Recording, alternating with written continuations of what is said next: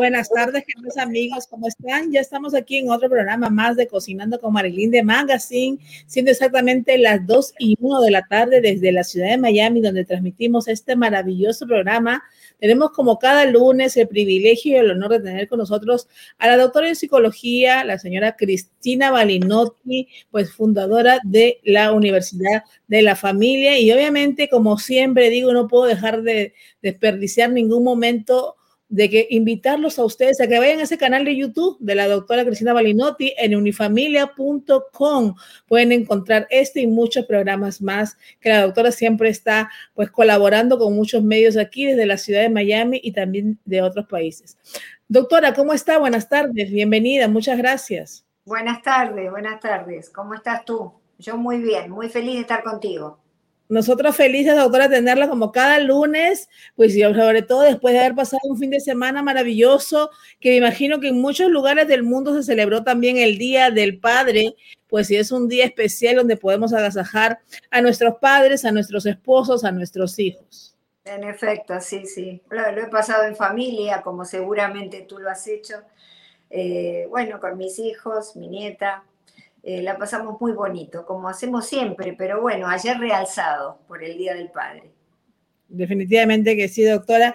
Y de esos momentos familiares, pues son las, eh, vamos a decir, son esos vínculos y esos recuerdos que quedan en la memoria, pues de toda la vida de nosotros, tal cual nosotros recordamos todas esas cosas cuando lo hacíamos con nuestra familia, de la misma manera hoy lo hacemos con nuestros hijos, pues con nuestros nietos, con nuestros seres queridos. Pero doctora, hay un tema muy importante del cual vamos a hablar que tiene que ver con todo esto de la familia, del engreír, del querer, que quizás llegue un momento y es nuestro hijo y tenemos un niño que es desobediente, pero un desobediente, vamos a decir, hay varios, varios, digo yo, varias escalas, ¿no? Quizás hay niños que desobedecen una vez o dos veces, pero relativamente hacen todo. Pero cuando se vuelve algo constante o algo que escapa de nuestras manos, como es el síndrome del niño desobediente, muchos padres no saben cómo hacer ni qué actuar. Quizás muchos optan por comenzar a gritar, otros optan por darle alguna palmada, una paliza pequeña, pero todo esto en vez de mejorar la situación, muchas de las veces lo empeora. Pues usted es la especialista y vamos a escuchar muy atentos, eh, obviamente, este tema que yo sé que a muchos de nosotros como padres nos interesa. Bueno, em, en efecto, eh, todos nos hemos visto en algún momento frente a la desobediencia de nuestro hijo. Pero en efecto hay una desobediencia normal, eh, evolutiva, en el cual, que diría yo, es adaptativa. El niño empieza a descubrir sus fortalezas, empieza a querer imponer también su opinión. Eh, esto es adaptativo, pero no es algo grave, no es algo constante. Estamos hablando de niños entre los 2, 3 años a los 11 a 12 años, dependiendo del grado de evolución psicológica del niño, ¿verdad? Eh, y también cognitiva. Pero hay una segunda causa, que son cuatro causas. Eh, primero, la normal que hablamos, eh, que esto sucede habitualmente. Em, está el niño eh, de la familia disfuncional, el niño que desobedece en una familia disfuncional. Y hay dos tipos de familia disfuncional, específicamente está la familia permisiva, donde no hay límites, donde no hay disciplina, la restrictiva, ¿eh? donde toda la disciplina y los límites se establecen a través de castigos corporales, a través de insultos verbales. Y también tenemos, fíjese, una tercera, y esta tercera es la familia pegoteada, ¿eh? donde los los vínculos son eh, de funcionar todos en equipo, en donde no se permite el desarrollo de la personalidad de los hijos. Los hijos tienen que hacer todo lo que los padres quieren.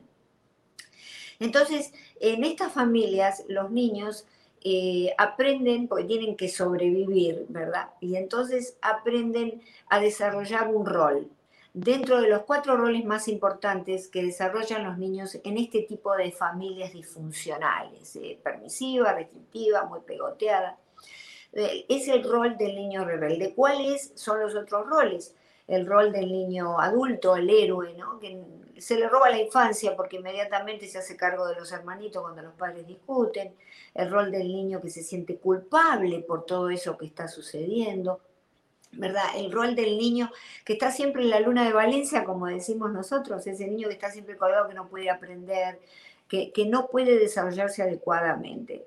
Entonces, eh, en este caso, eh, los niños no quieren llamar la atención, no quieren eh, probar los límites de los padres, solo están expresando, queriendo expresar, porque es una manera de comunicarse la desobediencia, que hay algo que no está bien en la familia y que les hace daño. El niño que quiere llamar la atención y probar los límites de los padres es el, niño normal, que dentro de una familia relativamente organizada. La tercera causa es el retraso de habilidades.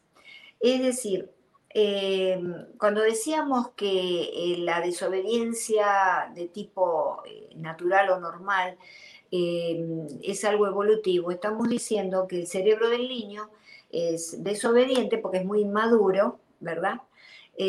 No sabe manejar ni gestionar los gestos, la, conducta, los impulsos, los pensamientos, y además los niños están eh, llevados por el placer. Está muy desarrollado el circuito del cerebro placer-recompensa. Entonces hacen lo que ellos quieren, ¿eh? quieren hacer lo que quieren y no lo que los padres le dicen. Pero entonces em, aquí esto se perpetúa y nos da la tercera causa. No tienen habilidades para manejar porque pasa el tiempo y no las desarrollan. Entonces el niño, igual que el niño de una familia disfuncional, tiene berrinches, desafía la autoridad de los padres, es impulsividad y agresividad. Atención, la agresividad no es violencia. La agresividad es siempre una defensa. El niño se está defendiendo de algo, ya sea de su incapacidad para expresar lo que tiene que expresar o de la familia caótica o la familia de, con alto índice de autoritarismo que tiene.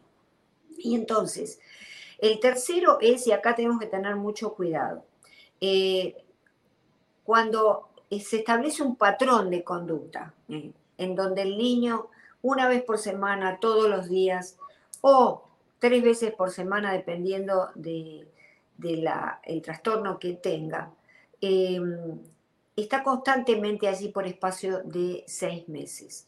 Es decir, estamos hablando que la cuarta causa son los trastornos psicológicos o la enfermedad mental.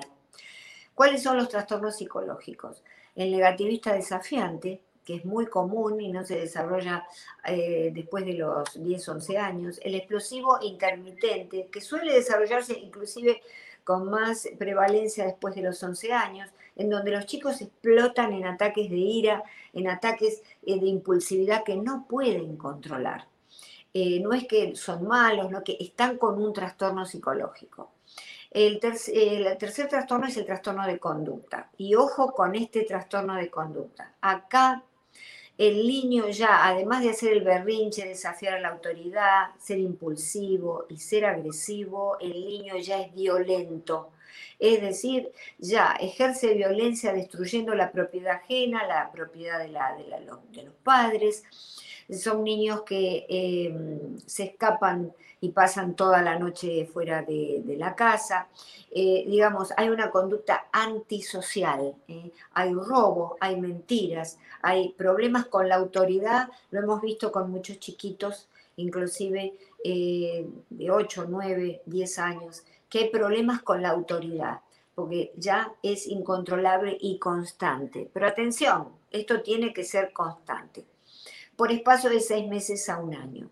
Claro, no esperemos seis meses a un año. Si nuestro niño vemos que, está frecuentemente con esos cambios de ánimo, con esa labilidad emocional, vamos a llevarlo al, médico pediatra, que seguramente le va a hacer una derivación a un profesional de la salud mental. En el caso de los trastornos psicológicos amerita la intervención de un médico psiquiatra. Generalmente en algunos casos se dan fármacos. ¿Para qué? Para poder equilibrar esa conducta eh, incontrolable del niño. Y con respecto al retraso de habilidades, hay terapia, una terapia muy buena que es soluciones proactivas y colaborativas entre padres e hijos. Entonces, donde se le enseña al papá cómo manejar y al nene eh, cómo eh, también manejarse cuando se siente desbordado por esa agresividad. es decir, también se les enseña el aprendizaje de, estas habilidades a los niños que ya debieran tenerlas, ¿verdad? Que son un poquito más grandes. Por supuesto que si tenemos un niño desobediente normal, ese que de vez en cuando hace un berrinche, eh, bueno, es el momento de poner los límites y de poner eh, la disciplina. Eh, ¿Qué hacemos? Hay un libro de la doctora Esteregia Sánchez, doctora en psicología, muy lindo, con un, un juego que ella ha creado que se llama el árbol de los logros. Entonces es una lámina con un árbol y en la base hay unas manzanas imantadas. Si el niño logra ese día lavarse los dientes o acostarse a tiempo o terminar la tarea, pues va subiendo eh, con una manzanita imantada por el tronco del árbol. Cuando logró ese ejercicio de manera ya eh, constante, bueno, es una manzana que le pone al árbol. Los niños realmente disfrutan mucho de eso. Y otra de las posibilidades es también hacerlos partícipe de lo que estamos haciendo. Lo llevamos a un lado y le decimos, bueno, ahora cuando te calmes, porque siempre hay que hablar con el niño cuando se calmó, no cuando están en la crisis de desobediencia. Eh, vamos, eh, cuando te calmes, vamos a hacer una tarea con mamá, ¿me vas a ayudar a cocinar algo o me vas a ayudar a limpiar algo o a terminar una tarea?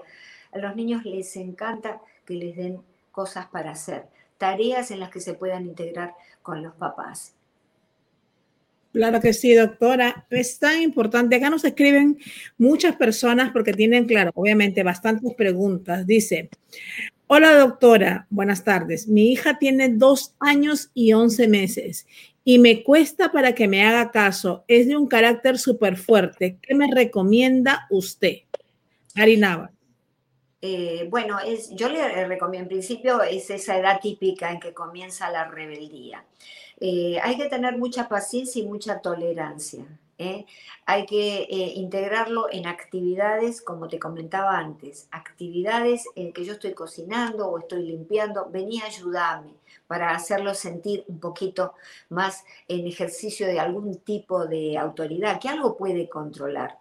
Este eh, árbol ah, de los logros es muy bueno, le recomiendo que lo compren en Amazon. Eh, para poder enseñarle la disciplina con recompensa, con reafirmaciones positivas. ¿eh? Cuando hace algo bien, ahí pone esa manzanita en el árbol. Pero más que nada, paciencia. el arte de ser madre es el arte de la paciencia. Definitivamente que sí. Doctora dice, doctora, ¿cómo hacer con un niño que es lo opuesto? O sea, que no se defiende para nada, no le, no le pega a nadie. Lo empujan, lo molestan y lo que hace es llorar y alejarse de los otros niños. Bueno, eso se llama, eh, generalmente se llama el síndrome de Solomón, que es, eh, Solomón es psicólogo que descubre este síndrome en donde el niño se retrae, es tímido, eh, tiene una muy baja autoestima, por lo tanto no puede avanzar, eh, no puede eh, autoafirmarse frente a sus amiguitos en el colegio, ni tampoco en la familia. Por eso yo digo, cuando tenemos esos niños callados y decimos, no se escucha en la casa, qué maravilla, prestemos atención, el niño se tiene que escuchar en la casa. ¿eh? Pasa que a nosotros nos conviene que se quede callado, porque tenemos que hacer otras cosas, pero el niño tiene que expresarse. Cuando no, bueno, primero es revisar la dinámica familiar. Eh, se lo, eh, cómo, eh, se ejerce la disciplina con ese niño. Se lo obliga a hacer cosas, cómo se lo trata. Dentro del hogar, ¿hay algún tipo de abuso? Habría que preguntarse eso también. O en la escuela. tenemos que investigar el porqué de esa autoestima baja. A veces sin querer, nosotros los papás los papás, las mamás, eh, no le elevamos la autoestima suficientemente, pues estamos cansados, a veces el niño hace malas cosas y le decimos, ay, pero siempre haciendo esto mal, y, sin querer le estamos bajando su autoestima. Hay que hablarle y decirle, tú puedes, eres el mejor, eh, vas a lograr todo lo que quieres, mamá te va a ayudar, papá te va a ayudar. Claro que sí, doctora. Doctora, vamos con otra pregunta. Dice, doctora, yo tengo ese problema con mi hija que va para cinco años. Ella es desobediente, le hablo y pareciera que no se con ella. ¿Esto podría causarle algún tipo de problema a lo largo de su vida o de su crecimiento? Bueno, habría que preguntarle por cuánto tiempo. Esto ocurre de manera frecuente, todos los días, eh, dos, tres veces por semana, tienen que lidiar con esa cuestión. Si es así, sí, puede transformarse en algo más grave, ¿eh? puede pasar a un trastorno psicológico. Si tenemos, el, eh, si el niño tiene el ADN, que lo puede, la tendencia genética para realizar un trastorno, si tiene algún tipo de problema neurobiológico, es decir, puede llegar a, incrementarse. Por eso vaya al médico pediatra rápido, consultando siempre. Claro que sí, doctora. Eh, es importante, ¿no? Eh, saber qué es lo que está, si es constante, si es de vez en cuando, aunque ella trata de decirnos que eso es siempre, ¿no? Ella es obediente. Bueno, entonces en ese caso, fundamentalmente, si tiene que ir al médico pediatra, pedir auxilio a un profesional de la salud mental a través del médico pediatra porque entonces eh, se lo va a poner en un tratamiento adecuado eh, para que eh, esto no vaya o no pase a mayores. Ok, dice, buenas tardes doctora, yo tengo tres niños y los tres son hiperactivos. ¿Qué me recomienda para ellos? Bueno, una de las comorbilidades de, este, de, esta desobediencia dentro de los trastornos psicológicos es justamente la, el trastorno de atención con hiperactividad. Es decir, que el niño con trastornos de atención y hiperactividad puede presentarse impulsivo, a veces un poquito agresivo, a veces como incontrolable. Eh, lo que recomiendo es que lo, siga un médico, eh, un perdón, un psicólogo o si no el, médico eh, primario, porque tenemos que saber, hay que conocer la historia clínica del niño. En líneas generales, ¿qué puedo decirle? Bueno, hay que poner disciplina, horarios. Tiene que comer siempre en el mismo horario acostarse y, levantarse siempre en el mismo horario. Mucha disciplina y mucha regla aplicada con amor en el hogar, porque eh, justamente son niños que tienden a salirse de la norma, entonces nosotros tenemos siempre que contenerlos. Y también es aconsejar que cualquiera que quiera tener un hijo, que esté esperando un hijo y es su primer hijo, tiene que ponerlo desde que nace en horarios, en horarios correctos porque eso previene mucho el desarrollo de una desobediencia patológica. Claro que sí. Dice, doctora, muy buenas tardes. ¿Qué hago si mi hijo, yo le digo que te voy a apagar el televisor y lo que hace es que me contesta, apágalo o quítalo? Me contesta mis regaños. ¿Qué debo hacer? Generalmente no hay que intervenir cuando el niño está en un ataque de de ira o está en un ataque de testarudez, no quiero hacer esto. No podemos nosotros decirle, no lo hagas más, apaga ese televisor, porque no vamos a solucionar nada con eso. Eh, tenemos que esperar que el niño se calme, nos vamos, volvemos al rato y le decimos, vení, que quiero hablar contigo, te quiero eh, eh, decir algo. De ahora en más, cuando no hagas caso, te vas a quedar un minuto ¿eh? aquí, que sería el time out americano, ¿no? El, tiempo aparte, te vas a quedar como en penitencia, la penitencia nuestra, pero todo dicho con mucho amor. Mamá te quiere, eh, explícame qué te pasa, sos libre de decirme qué querés expresar, qué es cuál es tu sentimiento, por qué no haces caso. Bueno, eh, por ahora, para calmarte, vas a estar acá en time out un minuto. Y luego uno entra y habla de nuevo con él. Es decir, es una cuestión de, ejercicios de paciencia, lo cual yo comprendo que en esta época es muy difícil eh, de llevar a cabo. Pero podemos ganar la batalla siempre y cuando no estemos en un terreno patológico, ¿eh? en que ya necesita atención médica.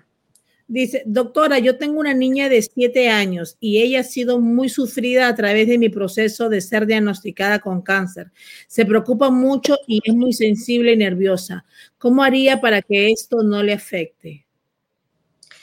Eh, yo le preguntaría si eh, a esta eh, televidente, que está en tu audiencia, si eh, ella hizo algún tipo de terapia para superar el, el, shock de descubrir que tenía cáncer, ¿verdad? Porque al no hacer el, proceso de sanación y el proceso de aceptación, es un duelo, perdemos la salud y es un duelo pasa por las cinco etapas del duelo, de la negación a la aceptación. Si no hacemos esas etapas y nos ayudan ¿eh? algún tipo de profesional de la salud mental, pues entonces ahí podemos quedar estancados y proyectamos eso a nuestra hija o a nuestros hijos. Es decir, a veces los niños son el reflejo de, de, nosotros mismos. Nosotros estamos nerviosos y preocupados y ellos también se muestran nerviosos y preocupados. Recordemos que la educación es, así, la educación de Bauman, la educación por el ejemplo. Claro que sí. Dice, buenas tardes, doctora. Yo tengo un primo que es muy hiperactivo y es muy dominante. ¿Qué me recomienda usted? ¿Cuántos años tiene? ¿Es un niño o es un adolescente? Claro, si es un niño, eh, eh, tenemos que ver de descartar que en efecto tenga un trastorno de hiperactividad con atención o, sin, o con falta de atención o sin falta de atención. Pero tenemos que ver qué es lo que pasa, llevarlo al médico, hacerle las pruebas correspondientes, eh, porque entonces sabemos que hay tratamientos para atender este tipo de, trastornos. Claro que sí.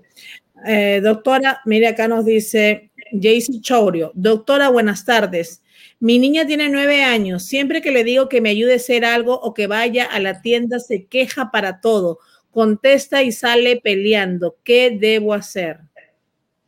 Bueno, habrá que ver eh, por qué no quiere ir ella. Habría que la mamá, bueno, debiera sentarse con la niña y decirle, bueno, ¿qué es lo que pasa? ¿Qué es lo que vos querés, eh, estás expresando con este enojo que tenés? ¿Por qué no querés venir con mamá a la tienda? ¿Hay algo que te molesta de la tienda? ¿Hay algo que te molesta de salir? Es decir, empezar un proceso de indagación. Nosotros eh, no lo hacemos con nuestros niños, nos dedicamos a decirle sí, no, hace esto, no haga eh, bueno, está bien, forma parte también de la crianza, ¿verdad? Dar comandos, bueno, lavate los dientes, eh, obedece, pero también tiene que estar respaldado por el diálogo, darle la posibilidad de que comunique. Los niños no son como nosotros que podemos poner en palabras lo que nos pasa. Aún a veces si estamos muy enfermos psicológicamente tampoco podemos expresar lo que nos pasa. Y entonces, ¿qué hace? Actúan el problema lo que les incomoda. ¿eh? Entonces hay que eh, ponerse, eh, digamos, a charlar, a hablar con esa niña. Claro que sí. saber por qué es el problema, cuál es la base original, ¿no? A esa respuesta. Doctora, dice Carolina Badel, doctora, ¿el, ¿el temperamento de los niños es heredado de los padres? El temperamento de los niños es una mezcla entre eh, lo que él trae de su material genético, sus eh, proclividades, sus tendencias, y obviamente lo, se mezcla con lo dado, lo heredado de, los padres, desde ya. A veces el temperamento también tiene que ver con experiencias intrauterinas, pero digamos, es lo básico. Eh, después del temperamento viene el carácter. El carácter ya se hace con la crianza. Pero lógicamente ese temperamento ya nace el niño con eso. ¿eh? Por eso es importante, te decía, tratarlos bien, eh, digamos, darles disciplina, límites. No sabemos el temperamento con el que viene. Eh, hay niños que tienen temperamentos malos, malos en el sentido de que son muy aguerridos, son contestatarios, son más agresivos. Entonces, y tener cuidado con el carácter, porque el carácter sí lo formamos nosotros, el carácter en el hogar a diferencia del temperamento. Entonces, ¿qué vamos a hacer para ayudarle a desarrollar un buen carácter que va a ser la columna vertebral de su personalidad? Claro que sí, es importante. Es importante, doctora. Sabemos que nos escriben muchos padres. Vemos el común denominador es que tienen problemas con sus hijos y que en realidad no les hacen caso. Eh, otros, otros comentan que al niño se le educa desde muy chiquitico Dice la señora que no quiere ir con el niño, que tiene tres añitos solamente. Imagínense, estamos hablando de niños, niños bien pequeños y que ya actúan de una manera rebelde. ¿Cuál sería, doctora, básicamente? Porque por lo que vemos aquí, muchas madres están pasando por ese proceso de que los niños desde muy temprana edad están rebeldes y hasta contestando mal. Eh, no tenemos nunca que pensar, el niño nació así, qué horror. Me tocó un niño rebelde y yo que me esfuerzo y soy buena madre y soy buen padre. No pensemos así. Vamos a meternos dentro de uno, ¿eh? un ejercicio de autorreflexión y pensar, ¿cómo yo trato a este niño? ¿Cómo me comunico? ¿Cuáles son los problemas que yo no resolví de mi infancia, de mi adultez o de mi relación con el papá del niño, de la niña ahora? porque a veces esas conductas rebeldes son resonancia de lo que está pasando alrededor. Un poco lo habíamos dicho al comienzo. Si es una familia caótica, una familia donde todo el mundo discute o donde hay mucha indiferencia y mucha negligencia, esas familias que le dan el videojuego para que los dejen tranquilos a los papás, eh, no, ahí hay algo que tenemos que resolver primero nosotros. Ahora bien, si nosotros hacemos una terapia sistémica, vamos con el marido, con la esposa, vamos a un psicoterapeuta y podemos resolver y llegamos a un equilibrio, ¿eh? resolvemos los propios errores para que no le afecten al niño. ¿eh? y el niño continúa, entonces ahí sí podemos hablar de un trastorno de conducta que hay que tratar. Es verdad. De modo que primero vamos a ver en qué ambiente lo estamos criando al niño. Claro que sí. Por supuesto, doctora, tenemos que darnos cuenta cómo se está formando todo esto y no hay que suponer, y obviamente usted nos dirá que a los niños se les puede corregir desde muy temprana edad porque ya también siendo adultos o teenager, me imagino que es mucho más difícil. Por supuesto, el niño desde eh, se lo educa desde el primer día que nace. ¿eh? inclusive ya estando en nuestra, en nuestra vientre, el niño ya va recibiendo todo lo que nosotros pensamos de él, lo que vamos a hacer, nuestros proyectos. Cuando nace, ya te digo, se le, se le coloca en un horario para dormir. Sabemos que, bueno, un bebé tiene ciertos horarios diferentes, pero tratamos de ajustarlo para que esté el horario de comida. Eh, nunca eh, ponerlo o darle la lactancia, por ejemplo, frente al televisor o con el, celular en la mano. Es decir, vamos a que, que se sepa que para la comida es un momento de silencio o de reunión con la familia. Sí se le puede dar el pecho estando con el papá, eh, hablando en una reunión familiar tranquila. Eh, y por supuesto, cuando empiezan ya eh, a comer, que los sentamos en la sillita, ya los horarios son fundamentales, la disciplina, muy importante de entrada. Y también el desarrollo del diálogo para que después puedan expresar sus emociones con más facilidad. ¿eh? ¿Y cómo se hace el desarrollo del diálogo? Siempre digo, hay que hablarle cuando estamos en la mesa, dirigirse al niño, hablarle, decirle qué tal, cómo estás, cómo te sentís. Mamá se siente muy bien, estamos disfrutando acá con papá en el núcleo familiar, qué lindo. El niño va a empezar a contestar con algunas risitas y algunos gestitos, ¿no es cierto? Algunos papás dicen, pero ¿para qué yo le voy a hablar si no entiende nada? El niño entiende la voluntad de los padres de dialogar con él. Claro que sí. Yo creo que tenemos que ponernos a analizar un poquito con mucho amor y mucha paciencia. Podemos pues crear niños que de por sí cuando llegan a la etapa de la adolescencia vamos a ver otros problemas, pero podemos educarlos desde muy pequeños. Yo recuerdo que cuando era muy jovencita y salía con mis amigas que tenían hijos y veía que los niños se subían a la mesa, cogían la comida, se embarraban. Yo decía, Dios mío, y ahora esto, y estando en reuniones o los niños estaban ahí, ahí pesados, y yo decía, yo no creo que me vaya a pasar eso, pero bueno, me voy a quedar callada. Y cuando apenas, pues obviamente tuve mis hijos, desde muy temprana edad, yo me sentaba con ellos, les explicaba. Eh, se come así, no desde chiquitico hasta cuando estaba, cuando le daba la papilla, los limpiaba, le decía no, le decía, o sea, los eduqué de tal manera que en realidad jamás se ensuciaron para comer, vamos a decirlo así, no porque no se ensuciaran, sino que lo normal, ¿no? Se limpiaban, cuando se veían que estaban sucios, ellos decían que los cambie, eh, cuando estábamos en reuniones se portaban sentaditos, tranquilos, escuchaban, pero fue que yo desde muy, muy, muy, muy chiquititos les hablaba. Entonces creo, creo que sí se puede hacer eso. Creo que si nosotros pues le hablamos a ellos con amor y cariño, los formamos, ellos van a hacer de, de, esa manera, ¿no? Pero muy por lo contrario, si dejamos correr muchas cosas, pues e, es tarde también, ¿no? O sea, nos cuesta mucho trabajo, digo. También eh, hay mucha responsabilidad de parte de la cultura y de la psicología moderna eh, con el tema de dejar a los niños expresarse y hacer lo que quieran, que tomen sus propias decisiones y pongan sus límites. Y esto es un extremo, porque una persona puede ponerse un límite, tomar una decisión, eh, cuando es más adulta, cuando tiene el cerebro más desarrollado. Es decir, que un niño pequeño no le podemos, como vemos en efecto en restaurantes, en confiterías, en, reuniones sociales, el niño que rompe todo, molesta, hace el berrinche, es el niño desobediente, pero que nos damos cuenta que es porque no se le pone el límite. ¿eh? Es el niño que hay que decir basta, es basta. Pero claro, ¿qué pasa? Lo han dejado de esa manera por tanto tiempo, el niño por ahí tiene 5, 6 años, 7 años, que ahora hay que desandar todo el camino. Eso se llama negligencia de los padres.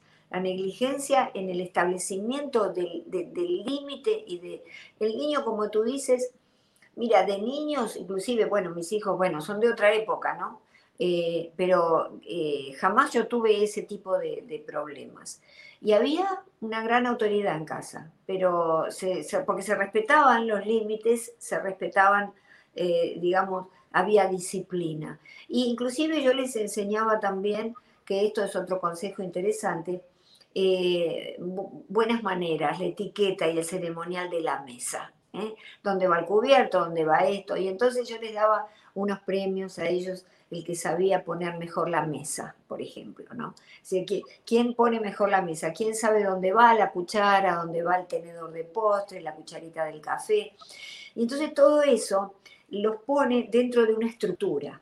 ¿eh? Hoy en día no hay esa estructura. Comemos cada uno en su cuarto, se llevan una cosa de cereal y se tiran en el sillón a comer, o unas papas fritas o un eh, snack. No, tenemos que poner la cena. Si no podemos las cuatro comidas, entiendo que no se puede, pero por lo menos la cena, en donde estamos todos reunidos con una mesa bien puesta, con un lindo mantel. Eh, no es necesario lujos, eh, es sencillamente que el niño vea que hay orden. Eh, la felicidad siempre va a sentirse después del orden. Claro que sí, definitivamente que se puede lograr e incluso en las circunstancias y las situaciones en que debe, nosotros vivamos, siempre hay manera de que hablando con cariño y amor desde muy pequeños, ellos van a entender. De por sí, eh, yo creo que se puede lograr, yo siempre digo que yo lo hice con mis hijos, y claro, siempre poner su límite. Usted habla de algo que es verdad y vamos a aclarar porque hay personas que dicen, se debe dejar que los niños sean libres, que tengan sus propias decisiones. Claro que sí. Uno lo hace pero uno le dice, yo soy la madre, yo soy el papá, yo soy la mamá y tiene que haber un respeto, porque al final, cuando son personas, o sea, cuando son pequeños los que deciden, al final somos nosotros, no van a decidir los niños. A esa edad, ellos no pueden decidir lo que quieren hacer eh, eh, con su tiempo, con su vida completa. Lo que tenemos que tener cuidado, porque vivimos en una época distinta. Yo crié a mis hijos, por ejemplo, antes de la revolución tecnológica, antes de Internet. Es decir, tenemos que tener mucho cuidado. Hoy en día no es, no, es que hay, que darles eh, la facilidad de que hagan lo que ellos quieran. ¿Por qué? Eh, y entiendo que para los padres es más fácil porque el niño está frente a la pantalla de videojuegos o al celular. Entonces los niños eh, se crían frente al televisor o frente a una pantalla celular. Eh, se desarrollan así, pero por lo, por lo, tanto no se desarrollan, es decir, no crecen, no hay crecimiento posible de esa manera. Es importante eh, aclarar que esto es un error mal intencionado de la psicología, eh, bien intencionado, mejor dicho, de la psicología actual. Han querido, lógicamente, expresar que el niño es importante, que cobra un primer plano en la familia, y entonces le vamos a dar opinión, voto y libertad. Pero eso es una línea realmente muy eh, gris que tenemos que navegar con mucho cuidado. Pues los niños, el cerebro que tienen no lo facilita. Por ejemplo, se habla de la privacidad. Es un absurdo, al niño tiene que cerrar la puerta y su privacidad. Eh, la privacidad se ejerce cuando tenemos una mente más desarrollada, ¿eh? porque si no podemos ser privados con cosas que no corresponden. Entonces, eh, la puerta de la casa, del, perdón, de la casa, la puerta del dormitorio del niño tiene que estar entreabierta. ¿Eh? No puede que yo cierro la puerta en chiquito de 5, 6, 7, 8 años. No, porque sabemos que está el celular, sabemos que está la televisión, cosa que no aconsejo poner televisión en el, eh, en el dormitorio de los niños. Y yo sé que una gran cantidad de mamás y papás le ponen la televisión. El niño no tiene por qué tener televisión, ni tiene por qué ir a su dormitorio. El dormitorio es para jugar, es para dormir, pero no es para ver televisión a sus anchas, porque deja un poco tranquilo a los papás, ¿verdad? Ni para usar la computadora a sus anchas. Son muchas cosas que tenemos que reajustar porque esta es una época muy difícil. No es la época que yo crié a mis hijos. No, es una época tremendamente difícil. ¿Por qué? Porque está Internet. Internet no tiene semáforos ni siquiera como tienen las calles, así que es más peligroso que estar en la calle. Claro que sí, doctora. Doctor, es un tema bastante extenso. Creo que vamos a tener que hacer parte 2 y parte 3 porque hay muchas preguntas. Como siempre, pues agradecemos que usted esté con nosotros cada lunes. Van a poner las redes en pantalla para que las personas puedan ir a su página, pueden entrar y también este programa eh, pasa por a, través del canal de la doctora mañana en la noche, donde ella también podrá responder muchas preguntas de, de ustedes. Ahí está el Instagram y la página en su canal de YouTube. Doctora, como siempre, muchas gracias por estar con nosotros. Todo, cada lunes aprendemos y aprendemos más. Yo sé que es una guía de orientación para muchos padres. Muchísimas gracias, eh, muchísimas gracias. Eh, si tú quieres, seguimos en la próxima oportunidad con este eh, tema. Claro que sí, y también estamos viendo ahí en pantalla los libros de la doctora Cristina Balinotti que están en Amazon, pueden ir, obviamente, y pueden adquirirlos ya en breve. También la doctora estará dando algunos libros aquí a todas las personas que son fieles seguidores de nuestro programa, pero los pueden adquirir también en Amazon, ahí están en pantalla. Exacto, muchísimas gracias, sí. gracias, doctora. Gracias, gracias. Eh, nos vemos el próximo lunes. Claro que sí, doctora. Excelente semana, bendiciones. Gracias, doctora.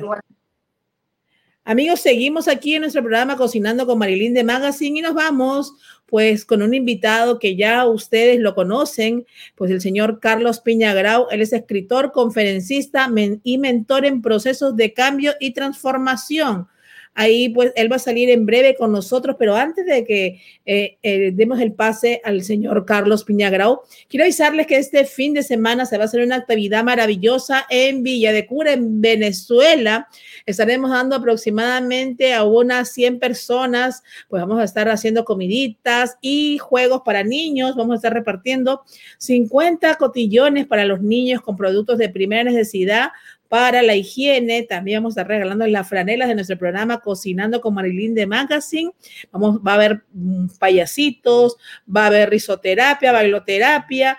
Eh, pues obviamente nuestro equipo allá en Venezuela, en Villa de Cura, va a estar trabajando para hacer esto posible, a cargo de nuestra querida líder Ángela Marina. Ella estará haciendo todo esto con estos niños, organizándolo.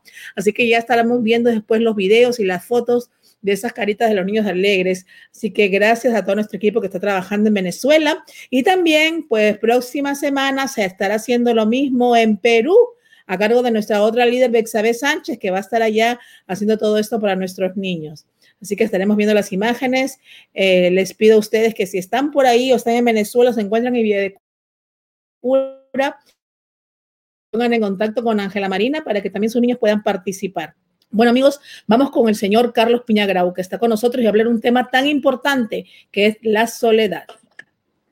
¿Cómo está, doctor? Muy bien. Buenas tardes. Encantado de estar contigo nuevamente, un placer.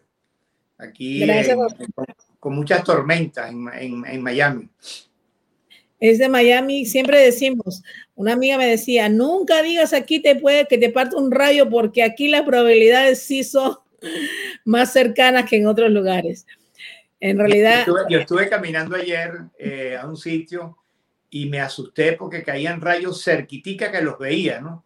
Yo la verdad que no sé si devolverme porque estaba caminando a, un supermercado y que estaba muy cerca y resulta que, que me asusté. De verdad, primera vez que me asusto tanto con los rayos, como tú lo dices, pues que está muy cerca, ¿no? Está muy cerca, definitivamente que sí. Se han visto bastante accidentes aquí ya en nuestra ciudad. Doctor Carlos Piñagrao, qué tema tan importante. Estábamos hablando con la doctora Balinotti de todos estos temas de los niños, de la educación, pero también hoy en día, pues ya hablando de personas, quizás no solamente de niños, sino también adultos, ya hoy en día viven en esta soledad, esta soledad que han hecho su mundo, que, lo han, que no quieren ni siquiera salir a reinsertarse en la sociedad. Eh, muchos de ellos, quizás la pandemia los ha ayudado a afianzar más todavía su soledad y ya pretenden de que no necesitan ni siquiera interactuar con un mundo real. Bueno, mira, realmente la soledad está muy vinculada a que uno no se comunica con uno mismo. Y uno tiene una tendencia a buscar afuera lo que está dentro. Y ahorita lo de Internet que estaban comentando realmente es dramático porque las personas están ahorita muy apegadas a Internet eh, para poder, eh, bueno, desahogar su soledad o estar en una conexión externa, ¿no? Yo creo que la soledad tiene que ver con una falta de, encontrarte contigo, ¿no? Y hay personas que le encanta estar sola y es válido, pero porque están haciendo cosas que realmente eh, lo llenan y lo satisfacen, ¿no? Y hay personas que no pueden estar solas, ¿no? Entonces hay un tema de que la soledad empieza con uno cuando uno empieza a escucharse, cuando uno empieza a entenderse quién es, entonces uno puede elegir pero no una elección que sea eh, por angustia, por ansiedad, por dependencia, por apego, que esa es la que realmente hace más daño. Pero es válido, la soledad es interesante cuando uno la vive porque uno puede hacer muchas cosas solo y, indudablemente pues la elección de lo que te guste, o sea, te gusta hacer un deporte, te gusta estudiar, te gusta hacer cosas que a veces hay que hacerlas solas. Por ejemplo, la meditación tú no la puedes hacer acompañado, pues es un momento en que hay que hacerlo solo.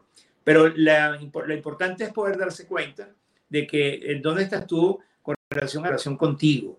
Y, y, hay situaciones en las cuales uno tiene que revisarse y ahí está el proceso pues de, de, conocerse más para poder lograr pues manejar la soledad en vez de que te maneje a ti. ¿no?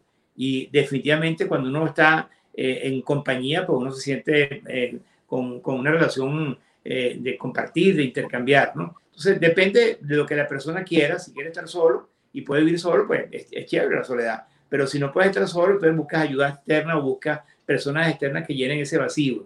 Pero en el fondo es un vacío. Y lo que hay que entender es que el vacío hay que de alguna manera manejarlo, gestionarlo para no depender de que el vacío te lleve a hacer cosas que no que realmente no son tuyas, sino son por la angustia, por la ansiedad, por los errores en las decisiones que uno puede cometer. Claro que sí. Eh, eh, en realidad, eh, hoy en día la soledad para muchas personas también ya se está poniendo un problema, vamos a decir, psicológico. Muchas personas están yendo a tratarse, no saben cómo manejarlo. Y no solamente eso, sino que su propia familia se está dando cuenta que hay problemas. Vamos a empezar desde la parte más joven y vamos creciendo. Muchos jóvenes, claro, no, son, no es lo que, hoy lo que era antes en nuestros tiempos. Los jóvenes salían, estaban en la calle con los amigos por aquí por allá. Hoy en día hay algunos que lo hacen, pero hay otros que no, que se han encerrado en esa vida virtual desde muy temprana edad, desde 14, 15 años, quizás un poquito antes, ya están en sus cuartos y no quieren hablar con nadie. E incluso sabemos que los padres le dicen, vamos aquí o vamos allá, y ellos dicen, no, prefieren quedarse en la casa. Otros padres dicen, es que mi hijo es muy casero y no le gusta salir. No es que no le gusta salir, está viviendo una realidad que no es la de él, ¿no? A muy temprana edad. ¿Cuáles serían esos factores para que los padres se den cuenta muy a tiempo y tomaran esa prevención? Porque ya de por sí, si ese niño, vamos a decir adolescente, está pasando por ese proceso, ¿cómo va a ser cuando sea un adulto mayor? Hay, un tema que lo mencionaron antes que es difícil, que es el Internet. O sea, el Internet ha generado una eh, generación totalmente diferente a la histórica, este, porque el Internet es aditivo y a veces la persona cree que a través de Internet va a lograr muchas cosas. Ahorita se da uno cuenta de que las personas prefieren estar en Internet. Tú estás hablando con alguien y está pegado al celular, ¿no? Su atención está en el celular. Eh, bien sea en el WhatsApp, la gente a veces no aguanta un mensaje, si suena para ver quién le mandó un mensaje, porque hay una conexión eh, fuera de ti, ¿no? Y, el, Internet hay que entender lo que es una herramienta, pero hay que saberlo utilizar, porque si no, pues genera en ti una dependencia y una adicción y un apego, ¿no? Y cualquier soledad que no se maneje con conciencia, como hay personas que de repente prefieren estar acompañadas, aunque estén mal acompañadas, pero no quieren estar solas. Entonces hay personas que entran en un proceso de sufrimiento, pero aceptan para no estar sola. Entonces yo creo que el camino de, encuentro es que tú empieces a eh, establecer una relación contigo. Yo creo que cuando uno empieza a establecer una comunicación donde se escucha, donde se da cuenta de qué tiene que, tiene que mejorar, que tiene que cambiar, que tiene que evolucionar, cuando empieza el proceso contigo, este, es más fácil manejarlo con los demás. Yo siempre he dicho que las cosas eh, no son los demás, es que uno tiene acumulado cosas y se conecta con las personas y atrae a las personas que se parecen a uno, que a veces no son las que uno quisiera, pero es lo que uno realmente está por dentro, en esa cadencia, esa, esa, esa falta de, de, conexión, entonces lo haces en automático. ¿no? Pero definitivamente cuando uno se conoce, cuando uno se acepta, cuando uno encuentra dentro de sí quién es uno, eh, la soledad la va a manejar mucho mejor. Si no va a estar actuando por reacción, depende de lo que viene. Y es más, hay personas que te pueden decir cosas y esas cosas que te la dicen cuando uno es muy susceptible, uno se angustia porque uno dice, pero verdad, yo tengo ese problema. O sea, empieza uno a perder el, centro. Yo creo que la soledad es una hermosa experiencia, porque nacemos solos y nos morimos solos.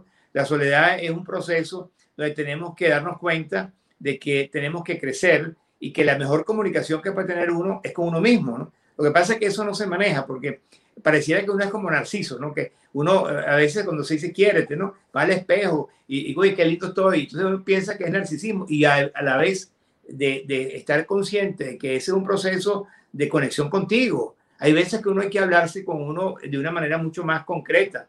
Yo a veces utilizo el espejo como una opción, ¿no? Y digo, oye, ¿qué te pasa a ti? ¿Por qué estás así? O, eh, cambia, o sea, no puede estar ahí, porque uno a veces le cuesta mucho comunicarse con su ser porque está en automático y está hacia afuera. Yo creo que la soledad es una oportunidad para ir hacia adentro, para encontrar ese ser tan hermoso que todos tenemos por dentro, para darse cuenta que tenemos un potencial limitado, para darnos cuenta que tenemos que saber elegir eh, con quién vamos a compartir para no estar eligiendo de una manera mecánica y automática por dependencia, por apego. Cuando empezamos a hacer ese proceso interno, y empezamos a escuchar esa voz interior, que todos la tenemos, que todos la tenemos que dejar que fluya, que esa voz no es otra voz que tu esencia, que tu, sabiduría, que tu... Entonces ahí es donde tú empiezas a tener un diálogo y la soledad disminuye, porque empiezas tú a tener un proceso de comunicación hermoso y, te puedes reír solo, ¿no? Porque te das cuenta que se te ocurre una cosa porque no tienes la dependencia de lo que está afuera. Yo creo que el primer paso para manejar la soledad es empezar a entablar una comunicación contigo y a veces no lo hacemos porque no nos las enseñaron. O sea, nosotros nos enseñaron a estar en la apariencia, a veces con las caretas, con las máscaras, con los personajes, pero ser nosotros mismos a veces nos cuesta porque sentimos que hay una crítica y el primero que se critica es uno. O sea, uno es muy duro con uno mismo. Uno a veces, en vez de, de, de, sobarse un poquito la, la, la, espalda y decir, oye, tú eres una persona chévere. No, porque si tú lo dices, ¿qué dirán los demás? O sea, como que la cosa no está clara, ¿no? Pero eso era en la certidumbre, donde estamos antes, que era que todo era causa-efecto. Ahorita estamos en la incertidumbre, que no sabemos qué va a pasar mañana. Y la mejor manera de poder conectarse contigo no es a través de lo que sabes, porque eso está obsoleto. La mejor manera de ir a la incertidumbre que vivir en expectación. Y vivir en expectación es vivir en el momento presente, no depender de la historia, porque estamos reaccionando de acuerdo a lo que aprendimos. Y ese es el conflicto que tenemos ahorita, justamente, porque estamos en una transición, no solamente por la edad, por los jóvenes, por la tecnología, por la transformación digital, sino que hemos pasado una pandemia en donde no hemos tenido en la obligación de quedarnos en un sitio sin movernos. El que estaba acostumbrado a distraerse afuera, entonces se aburre porque dice, bueno, ahora que yo hago aquí todo el tiempo en la casa y bueno, pasan tantas cosas difíciles como eh, problemas de, de, de conflicto de pareja, porque como que era más fácil que te fueras al trabajo y, y nos viéramos en la noche que de repente estar todo el día compartiendo, porque nos falta una comunicación honesta con nosotros. Mira, cuando uno logra una comunicación con uno y uno no tiene que estar buscando explicaciones, uno no tiene que estar buscando excusas, sino que uno reconoce que es un ser que está aprendiendo, que no estamos listos, que hay áreas que tenemos que aprender, que hay áreas que tenemos que pedir ayuda, que hay áreas en las cuales eh, no estamos conscientes, que no importa si nos equivoquemos, porque somos seres humanos en aprendizaje por vida, el único perfecto es Dios. Cuando uno empieza a entender el proceso de que la relación de la soledad la puedes manejar cuando tú estableces ese diálogo interior con ese ser tan perfecto que está dentro de ti, que es un ser que no, lo, no, lo que aprendimos, ¿no? que ahí está la imperfección a veces, pues. estamos dependiendo de una cantidad de conocimientos que pueden estar obsoletos, en estos momentos de pandemia. Cuando uno cambia, y hay un cuento muy sencillo, que es que alguien va caminando, y no sé si lo conté otra vez, pero lo repito porque me cuadro ahorita, y en vez de voltear los ojos hacia adentro, hacia arriba de la mente, cuando volteas hacia tu corazón, este, tú descubres que eres un ser con un potencial ilimitado. Y eso es lo que tenemos que establecer para que la soledad que tengamos empiece a ser manejada de una manera diferente al juicio y a la evaluación, sino que empecemos a escucharnos y poder darnos cuenta que tenemos necesidades, que no somos seres que estamos, eh, vamos a decir, solos, que tenemos una persona dentro de nosotros que puede uno hablar contigo y poder escucharlo y, darte cuenta, concha, yo quiero en este momento eh, hacer eh, una torta o quiero en este momento caminar. Tú cuando empiezas a escuchar esa voz interior, la soledad ya no pasa a ser un problema. Ya más bien sientes que hay tantas cosas que uno quiere hacer yo conozco personas que a veces cuando logran estar solas, porque a lo mejor tuvieron una relación incómoda durante mucho tiempo, y se dan cuenta, coño, que son libres, que pueden en este momento este, eh, ir a bailar, eh, ir a hacer cualquier cosa que estén haciendo, se liberan. Entonces yo creo que la soledad es una oportunidad, no verla como algo negativo, no verla como una situación sino negativa, sino más que todo como una oportunidad, una oportunidad de poder este, cambiar cosas que haces que no debes hacer y hacer cosas que no hace, que tenías miedo y ahora la vas a hacer. Porque cuando tienes esa conexión con esa voz, tienes fuerza. O sea, eh, yo a veces admiro mucho a las personas que se conectan con Dios, por ejemplo, y se sienten que tienen una fe enorme y tú las ves que están seguras y tú ves que logran hacer cosas mágicas, porque esa es la conexión con tu esencia. Eh, algunos llaman Espíritu Santo, otros llaman la naturaleza, otros llaman Dios, pero esa conexión con la soledad no existe cuando te comunicas con tu ser y cuando tú escuchas eh, con atención, aquietando la mente, porque la mente siempre está con el juicio, la evaluación, la crítica, la castración, siempre está como en lo negativo. O sea, la mente a veces es como la gente que está afuera que te está criticando, ¿no? Y tú aprendes las críticas a los demás y entonces tú te criticas a ti mismo, ¿no? Entonces, cuando tú dices, conchale, este, a veces hay personas que dicen, oye, yo estoy sola porque, porque no puedo conseguir pareja, o yo estoy solo porque de repente este, no, no, no me caen bien las personas o no le caigo bien las personas. Pero la lucha es contigo. Y yo he aprendido algo interesante. Todos los procesos de crecimiento no son hacia afuera. O sea, no son de manejar el conflicto con el otro. Primero empieza a manejar el conflicto contigo. Cuando tú empiezas a trabajarte a ti, de que tú eres un ser que, que te valoras. Y fíjate que hay un ejemplo muy sencillo. Tú le dices a una persona, oye, tienes cosas muy bonitas, tú eres una persona inteligente, ¿verdad? Es, es cierto. Oye, pero si tú le dices los límites que tiene, eso es verdad, yo soy de chiquitica así, mi papá me dijo que era así, yo me voy a morir así, porque estamos acostumbrados a vernos en una forma de juicio negativo. Y yo experimenté eso con muchísima gente, donde yo hacía un ejercicio de conocer cuáles son tus fortalezas y dilas y cuáles son tus limitaciones.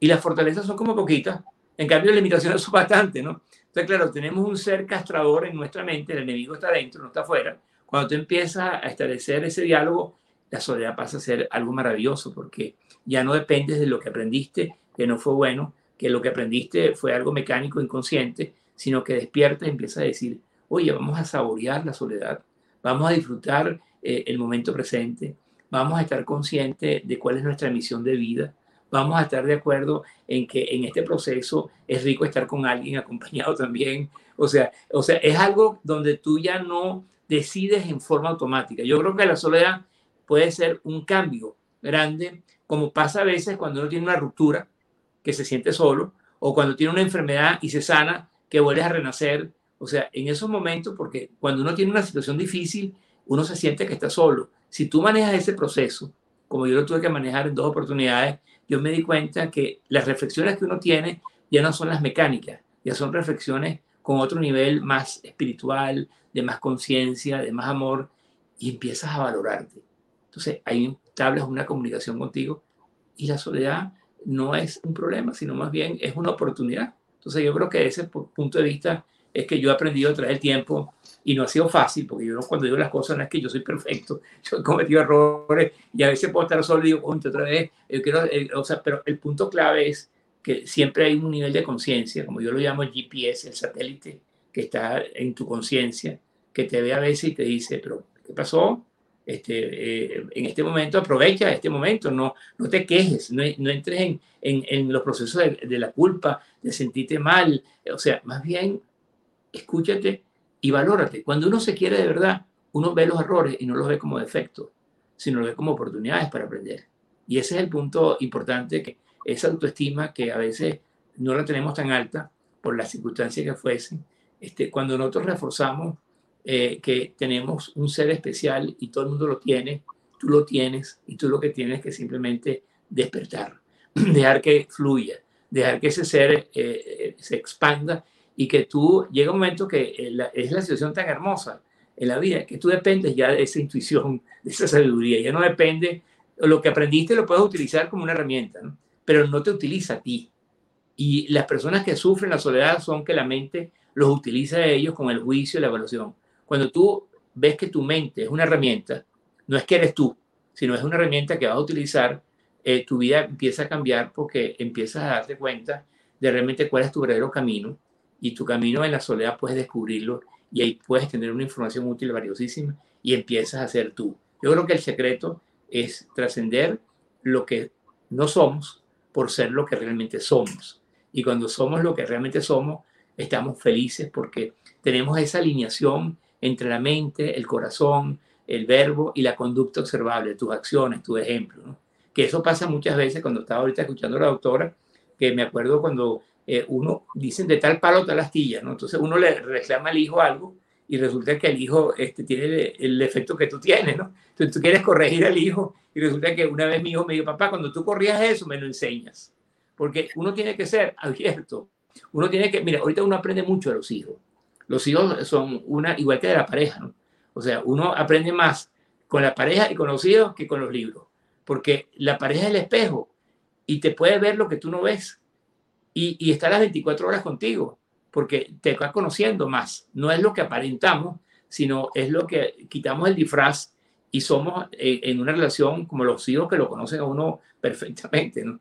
Yo a veces cuando le hablo a mis hijos, no, papá, yo sé quién eres tú, no te preocupes, porque ya te conocen. Entonces, en vez de uno estar aparentando con caretas eh, que no tienen sentido, sino que, que seas tú, entonces tú bajas la guardia y en ese bajar la guardia entras en un proceso hermosísimo de, de, de realmente reconocer lo que eres, lo bueno y lo malo, y lo malo, trabájalo y lo bueno, refuérzalo. Entonces es un péndulo. El péndulo es qué hago que no debo hacer. Revisa qué estás haciendo que no vas a hacer en tu vida, que no te dan un resultado, que no te dan felicidad, que te encierras en ti mismo, que evades, porque muchas veces la soledad se evade con bebidas alcohólicas, se evade con internet, se evade con adicciones externas, porque no quieres estar en el vacío de la soledad. Pero cuando tú dices, este, yo realmente en este momento de mi vida eh, quiero llenarme, quiero crecer, quiero ser feliz, entonces tú dices, no, este no es el camino. Ah, pero tengo miedo. Ah, bueno, entonces vamos a trabajar los miedos. Y los miedos se trabajan para poder, de alguna manera, arriesgarte. No tienes que perder el miedo porque el miedo está ahí, pero gestionas el miedo y utilizas el miedo y te acompaña el miedo, pero, pero sales de tu, de tu esquema de, de hueco, de adicción, de apego, de historia.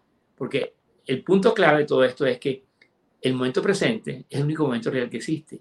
Pero no es solamente decir el aquí ahora, como lo dicen muchas personas. Hay que vivir en el aquí ahora. Para vivir en el aquí ahora hay que sentir. Y sentir no es fácil porque somos a veces vulnerables. Pero cuando tú sientes con el compromiso de saber ubicarte en lo que tú eres, tú puedes perfectamente manejar todas aquellas cosas que te critican y puedes decir, no, no quiero, o no me digas esto, o por favor no me grites. O sea, tú cuando estás en tu esencia, tú puedes lograr dentro de ese proceso interno, que lo tienes todo, porque todos tenemos lo que necesitamos, todos lo hemos aprendido. Lo que pasa es que nos cuesta a veces expresarlo porque estamos eh, circunpuestos en un proceso de juicio de relación externo, bien sea por el sistema, bien sea por las cosas que están en nuestro entorno, hasta que uno se libera y se convierte en un ejemplo como lo decía mucho Mandela, si quieres cambiar el mundo, empieza contigo. Así es. Ese es el punto que hay que cambiar uno. Pues. Definitivamente que sí. Y miren, me encanta lo que aquí Carolina Badel, alguien que está en sintonía fielmente con nosotros, escribe. Y es una realidad, obviamente está en un contexto, dice, soledad, tiempo de planificar, organizar y cambiar lo que no está bien en nosotros. Es sacarle provecho a cada oportunidad que se presenta en la soledad o en el acompañamiento. Así es, así es. Eh, eh, la experiencia más cruda que yo he tenido en mi vida fue eh, un trabajo que hice con unos reclusos de larga condena, donde ellos estaban en un proceso, porque uno muchas veces piensa las cosas como están negativas, pero cuando uno va a un sitio donde ellos están con la duda si van a estar vivos mañana o no, con la duda de si realmente eh, ellos están siendo negados y no van a poder recuperar nunca, el recuperar su, su esencia y estar en la sociedad nuevamente, cuando ellos no tienen futuro, y, y eso es un punto clave, cuando alguien no tiene futuro y alguien tiene un pasado triste, eh, lo único que nos queda es, vamos a aprovechar este momento. Y yo tuve la oportunidad de hablar con ellos y manejar unos procesos donde ellos manifestaban eh, todos los errores incurridos en su vida por simplemente no estar consciente o por esa dependencia de que la competencia era como, como tener algo que no tenían. Este, entonces hacían cosas como robar o matar y entonces ellos actuaban de una manera totalmente inconsciente, ¿no? Pero después de cierto tiempo, cuando ellos empezaron a darse cuenta que ellos podían perfectamente renacer, y yo creo que todo el mundo tiene la oportunidad de renacer de nuevo. Hay veces que nacemos una primera vez en forma automática, pero la segunda vez que tú decides renacer es porque tú dejas atrás toda una cantidad de, basura que tenemos acumulada en la cabeza y empezamos a quitarnos eso para ver que somos seres especiales y cuando eliminamos toda la basura, nos damos cuenta que dentro de nosotros hay un hermoso eh, mundo, un paraíso que está ahí, que no lo hemos contactado porque estamos en esa defensa, ataque y venganza, ¿no? que no hemos logrado eh, escuchar ese ser, ese niño interior que tenemos todos, esa esencia que todos tenemos por dentro, que cuando aflora, este, tú te das cuenta que ahí eres un ser especial.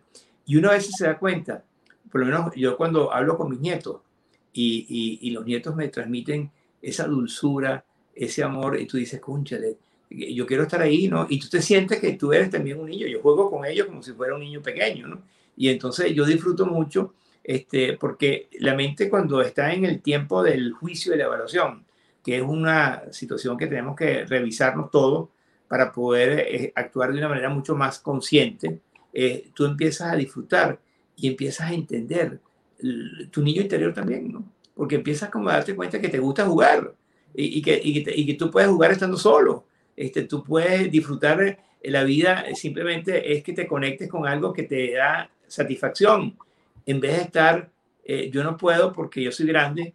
Mira, yo tuve una experiencia hermosísima con unos señores grandes, entre 70 y 80 años, hace años atrás. Y cuando yo eh, los escucho, ¿no? Porque había uno que me decía, uno a la medida que crece se siente más solo, porque eh, ya tiene cierta dificultad con compartir y dependiendo de la experiencia cada persona tiene menos con quién compartir. Pero cuando yo los ponía a jugar, porque hay juegos que los pongo a jugar como para que ellos recuperen su inocencia, ¿no? Y en esa inocencia está eh, eh, ese recuerdo de lo que tú eres y lo que tú quieres por dentro. Y a veces eso no lo descubres a través de un análisis y un pensamiento, lo descubres porque te entregas. Y yo creo que en la soledad hay que entregarse a la soledad para poder disfrutarla y, sentirla y, poder escuchar de esa soledad lo que tú realmente eres. Entonces, bueno, yo creo que la soledad es muy linda, pues, definitivamente. Me encanta, me encanta. Y como alguien por ahí puso, es muy distinto estar solo que sentirse solo. Muy importante. Pues, doctor Carlos Piña Grau, ahí están sus redes en pantalla, su página web, también pueden adquirir sus libros y en Instagram nos pueden encontrar con Carlos Piña Grau, siempre tratándonos de traer esta información tan importante y sobre todo, yo creo que de mucho aprendizaje para muchas personas, porque muchos nos describían también que se sienten solos. Yo creo que después de lo que el doctor Carlos Piña Grau nos ha hablado esta tarde, ya no podremos sentir solos más no te sientas solo, estás siempre acompañado. Eh, si tú tienes eh, una conexión con Dios, estás con Dios. Eh, si tienes una conexión con la naturaleza, o sea, hay un respeto. yo creo que siempre la voz interior es una conexión muy especial, muy espiritual. Y, yo cuando estoy solo y medito, yo me conecto con Dios, porque siento que ahí está esa sabiduría y, hay momentos que uno se conecta con eso, uno este, eh, descubre cosas y a veces uno quiere como, como soltar lo que está haciendo para escribir todo lo que te está diciendo esa voz interna, ¿no? Pero yo creo que el, punto importante es poder entender que eh, no es un camino rápido, no es como el cuento de Mafalda que le dice, Dios, dame paciencia, pero ya, sino es un proceso que requiere de un trabajo tuyo, de que requiere que tengas el foco, eh, de que tengas la atención en ti, que, que, tengas la disciplina de hacer lo que tengas que hacer para poder crear el hábito.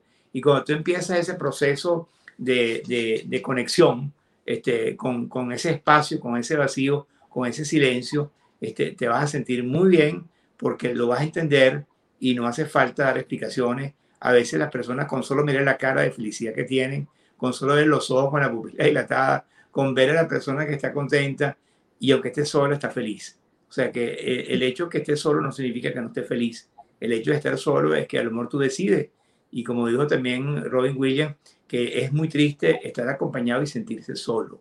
Entonces, a veces hay esas cosas que hay que revisar y, y, bueno, pero siempre en la vida, mira, cuando uno tiene una mirada apreciativa, yo, yo he aprendido algo en la vida, cuando uno tiene personas que eh, están, que piensan diferente a ti, ¿no? O que te juzgan y te critican, si tú los miras con una mirada apreciativa, con una mirada del corazón, esa persona no puede, cambia su actitud, porque se da cuenta que la sonrisa y una mirada de amor no, no, no puedes responder con odio ni con rabia, sino que la persona a veces cuando lo miras con amor, este, sienten el amor. Entonces, eh, y sienten que esa conexión de amor también es una conexión con Dios, porque evidentemente en el día a día, cuando estamos en esa conexión, estamos felices y estamos contentos. Y no hay que hablarlo ni decirlo. La cara ayuda, pues.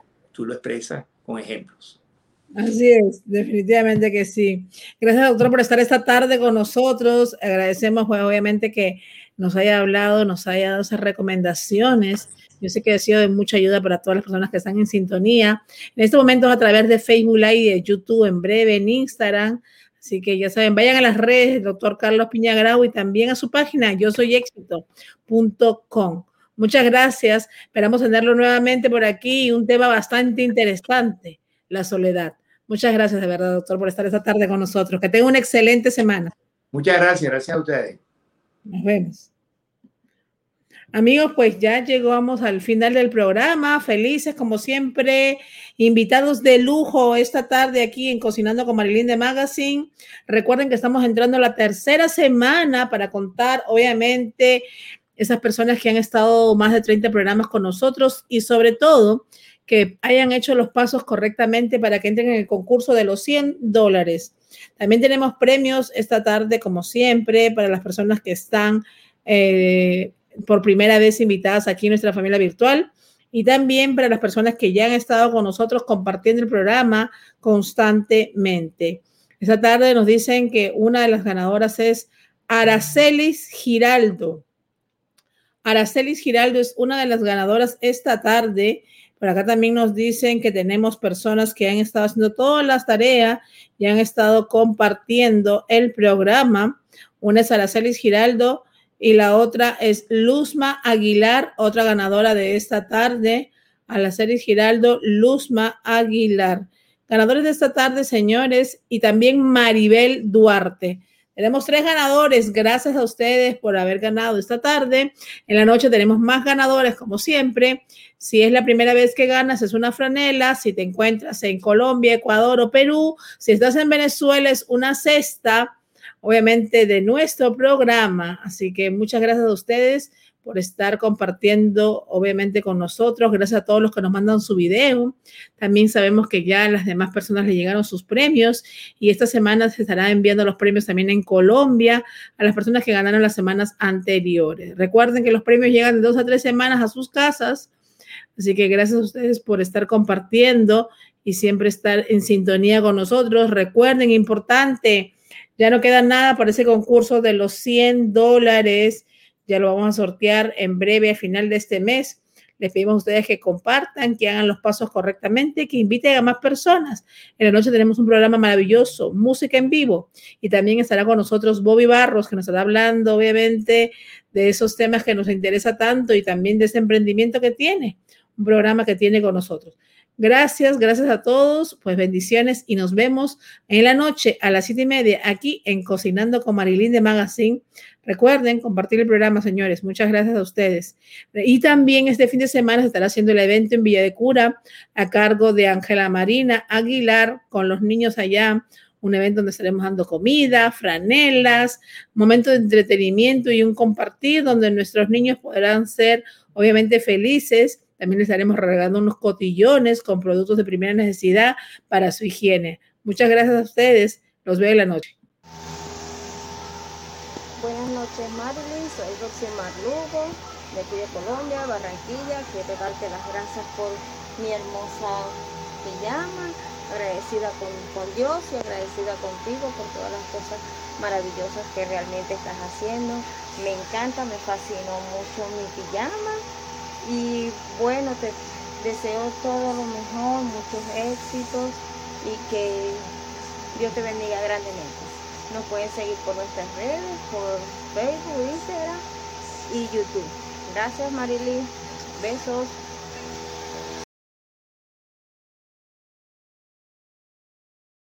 familia de Cocinando con Marilyn de Magazine. Soy Felicidades Arano del estado Zulia, Villa de Rosario de Perija. Aquí me encuentro con del, programa Cocinando con Marilyn de Magazine entregándole su premio. Gracias, Marilyn. Buenos días, querida familia de Cocinando con Marilyn de Magazine. Me encuentro acá con mi amiga Carolina Badel, la feliz ganadora del combo de Cocinando con Marilyn de Magazine. Les invito a que sigan participando en nuestro programa para que se siga expandiendo y obtengan buenos regalos. Muchas gracias, Marilyn. Hola, mis queridos amigos, me encuentro acá nuevamente en Santa Rita Manapir, Estado Guárico, Venezuela, en otro compartir para los niños. Como podrán ver, se les entregó globos, chupeta y su comida.